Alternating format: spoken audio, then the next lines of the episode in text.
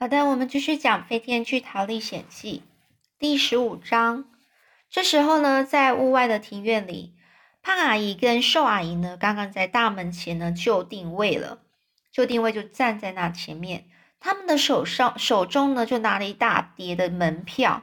远远的早上呢，第一批的参来要来参观大桃子的民众呢，正慢慢的爬上了山坡。这时候，瘦阿姨就说。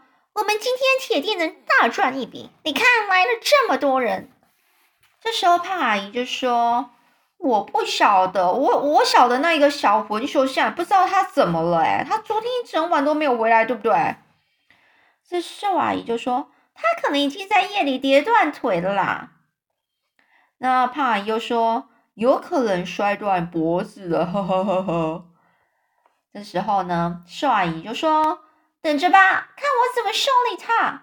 等我修理完，看他还敢不敢整个晚上都给我待在外面不回来。我的老天爷啊，那什么声音啊，吓死人了！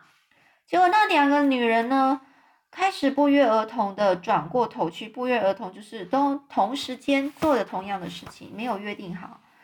这当然是滚动的巨桃压毁周围篱笆所发出来的声音。它每一秒都在加速，已经滚过庭院，正朝向胖阿姨和瘦阿姨的方向来了。他们吓得目瞪口呆，发出刺耳的尖叫声啊！然后狂乱而慌慌张的拔腿就跑。两个人撞在一起，开始你推我挤，只顾着自己逃命。胖阿姨呢，被自己拿来装钱的那个木箱给绊倒。整个人呢都跌在地上了，摔个狗吃屎。那瘦阿姨呢，则是被胖阿姨绊住了，跌压在她身上。两个人都在倒在地上，拼命的挣扎、扭动、抓啊、跑、爬着啊，然后大吼大叫，努力想站起来。可是还没来得及爬起来，那颗巨桃已经压在他们身上了。只见咔啦一声，便再也没动静了。桃子呢，继续向前滚。胖阿姨和瘦阿姨却像是被熨斗烫过似的躺在地上，变得又扁又平，好像是两个从图画书里剪下来没有生命的纸娃娃。现在呢，巨桃已经滚出了庭院，也翻过了山丘顶端的边缘，正顺着斜坡，以非常快的速度蹦蹦跳跳的翻滚下山。它的速度非常非常快，越来越快。正要爬上山的人群，看到这个可怕的怪东西朝他们滚过来，全部都吓得尖声大叫，赶快就向左右散开逃窜。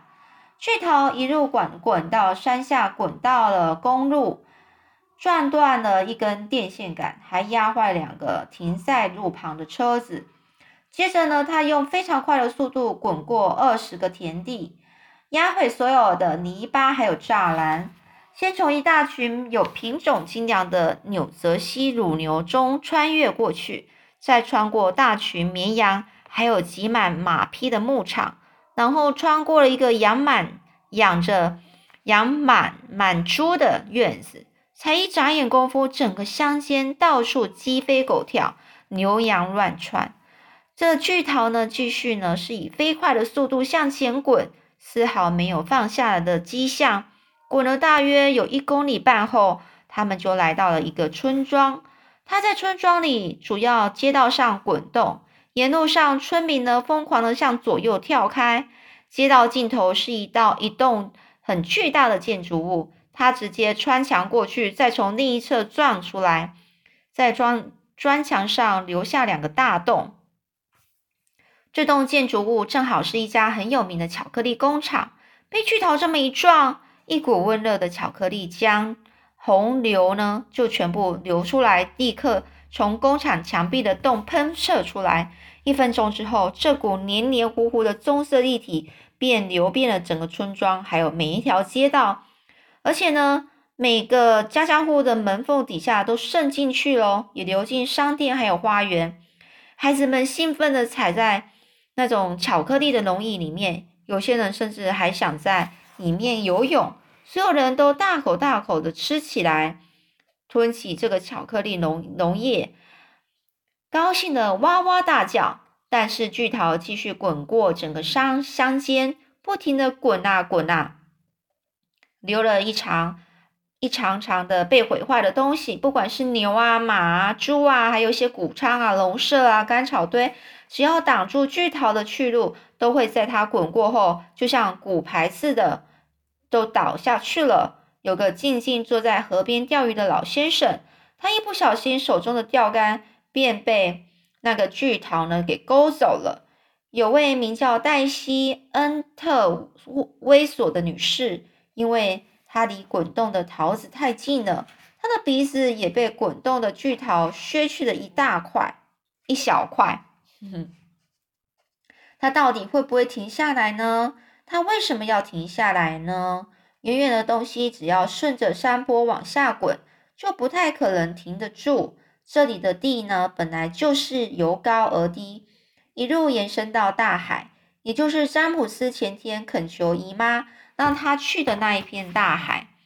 嗯，说不定这个巨桃它现在就要去那片那片海了。随着时间分分秒秒的过去，巨桃也越来越接近大海。不过，在它抵达抵达大海前呢，会先经过那些高耸的白色悬崖。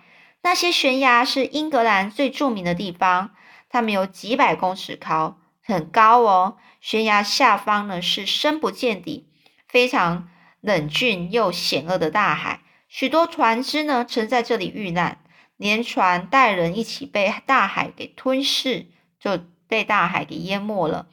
现在呢，巨桃它离悬崖边只有一百公尺远。哦，现在五十公尺，然后二十公尺，然后十公尺，现在只剩五公尺了。就在他抵达悬崖边时，整颗桃子突然弹跳到空中，悬浮了好几秒钟，不停的旋转旋转，然后它开始往下掉，往下掉，往下掉，往下掉。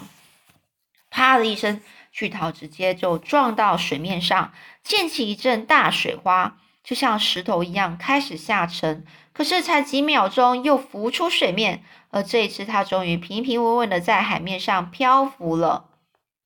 在这个时候呢，巨桃里面可以说是混乱到难以形容啊。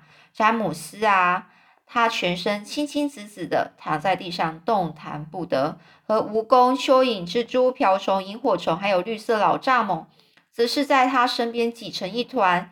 有史以来，还没有任何一位旅行家像这群不幸的生物那样经历这样悲惨的旅程。刚开始的情况还不错，大家开心的又闹又跳。几秒钟后，巨桃慢慢的向前转动起来，虽然有点颠簸，大家都还不以为意。不以为意就是不没有什么觉得不以不好的。直到听见一声“砰”的，蜈蚣才大叫。那是胖阿姨，然后又是碰的，那是瘦阿姨。当时房间里呢，还爆出哄堂大笑的欢呼声呢。可是，当巨桃它一滚出庭院，沿着那陡峭的山坡往下滚落的时候呢，随着巨桃疯狂的弹跳、摇晃、翻滚，旅程顿时变得有点变成的是一个什么？可怕的梦，噩梦了。詹姆斯发现自己一下子就被弹撞到天花板，一下又跌落地板，接着又倒向侧面的墙壁，又马上弹回天花板。于是他就这样一直上上下下、来来回回的跌撞，还有翻滚。其他几只大虫也是七上八下的跟着翻飞。房间里的沙发还有椅子也是，更别说是蜈蚣那四十二只靴子了。房间里的每样东西和生物都像是装在巨大的葫芦里的小豆子，因为每被一位疯狂巨人用力摇晃，还有剧烈翻腾，怎么也无法停下来。更糟的是，萤火虫的照明系统出了问题，房间里变得一片漆黑。然后呢，尖叫、呐喊、咒骂，还有痛苦的哀嚎声开始此起彼落。此起彼落就是从这边到那边都有听到。每样东西都在转啊转。有一次呢，詹姆斯以为在慌乱绝望中抓到几根从墙上伸出来的粗棍子，唉，却就发现那不过是蜈蚣的几条腿罢了。这时候，蜈蚣在面大叫说：“你这个大蠢蛋，快放开我！”然后一边又又踢又踹的挣脱，结果一脚就把詹姆斯踢飞到踢飞整到踢飞到整个房间，然后掉进绿色老蚱蜢布满的刺刺的腿上，还有两次呢，他和蜘蛛小姐的腿缠在一起，那真是可怕的经验啊！还有那条可怜的蚯蚓，整个被甩开，像条鞭子似的，从房间这一头飞到另外一头。最后，他最索性呢，就把自己缠绕在詹姆斯身上，怎么也不肯松开。哦，这真是一趟狂暴又可怕的旅行啊！不过，一切都结束了，整个房间突然静止不动，鸦雀无声。大家开始慢慢的、非常痛苦的将自己还有其他伙伴分开。蜈蚣就大叫说：“来点光线吧！”大家其他人就就说：“对啊，对啊。”光线，快点给我光！可怜的萤火虫就说：“我我正在努力呀，我尽力而为，请耐心等候。”大家都不吭声，静静的等待。从萤火虫的尾端呢，尾巴端呢，渐渐透过透亮出惨淡的，也很惨淡、很微弱的绿光，然后越来越亮，然后越来越亮，直到照亮整个空间。唉，蜈蚣呢，它的脚一瘸一瘸的走着。然后他就说：“好可好恐怖的旅行啊！”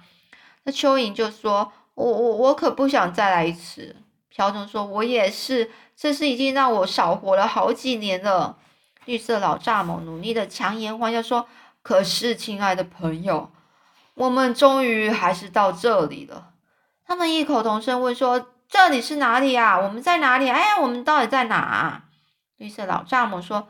我不知道，但是我敢敢打赌，这里一定是一个好地方。就蚯蚓呢，就一脸的开始忧愁的说：“我们可能正在矿坑底下吧？因为最后一刻，我们突然一直下降，一直下降，一直下降，我的胃都快吐出来了。我现在还有这种感觉。”这时候，绿色老蚱蜢就说：“也许我们正在一个充满歌声还有音乐的美丽乡间哦。”詹姆斯很急地说：“说不定是靠近海边，有好多小孩在沙滩上等着我和他们玩呢。”瓢虫脸色苍白，有气无力地说：“不好意思，希望我没搞错。我觉得我们好像一直在上上下下轻轻的浮动，对不对？”大家就叫说：“上下浮动？你这话是什么意思？”绿色老蚱蜢就对他说：“你还在头晕吗？过一会儿你就会好了。”大家准备好上去看看了吗？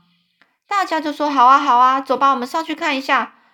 这时候蜈蚣说：“我我我可不想光着脚丫出去丢人现眼，我我必须得先穿上靴子。”蚯蚓就说：“天呐，你别再无理取闹了。”瓢虫说：“瓢虫就说，我们大家一起帮蜈蚣穿靴子吧，来吧，来吧。”于是呢，大家就开始帮蜈蚣穿靴子。只有蜘蛛小姐例外，因为她正忙着编织一把长梯子，好让大家能顺着梯子爬到天花板上的洞口。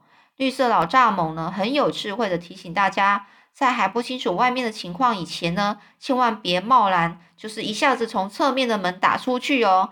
我们必须要先爬梯子，爬到桃子的顶端，看仔细再行动。所以半个小时之后呢，梯子织好了，也挂上去了。那四十二只靴子呢，也整齐的穿在蜈蚣的四十二只脚上。大家都准备好出去，于是怀着兴奋愉快的心情，嘴里呐喊着：“走吧，伙伴们，我们一起前往应许之地。我等不及，想看看那美丽的地方。应许之地有可能就是说他们想要去的地方。所有的伙伴呢，一个接一个的爬上梯子。”消失在天花板上那个黝黑湿滑、几乎是笔直向上延伸的通道里。好，我们今天讲到这里喽。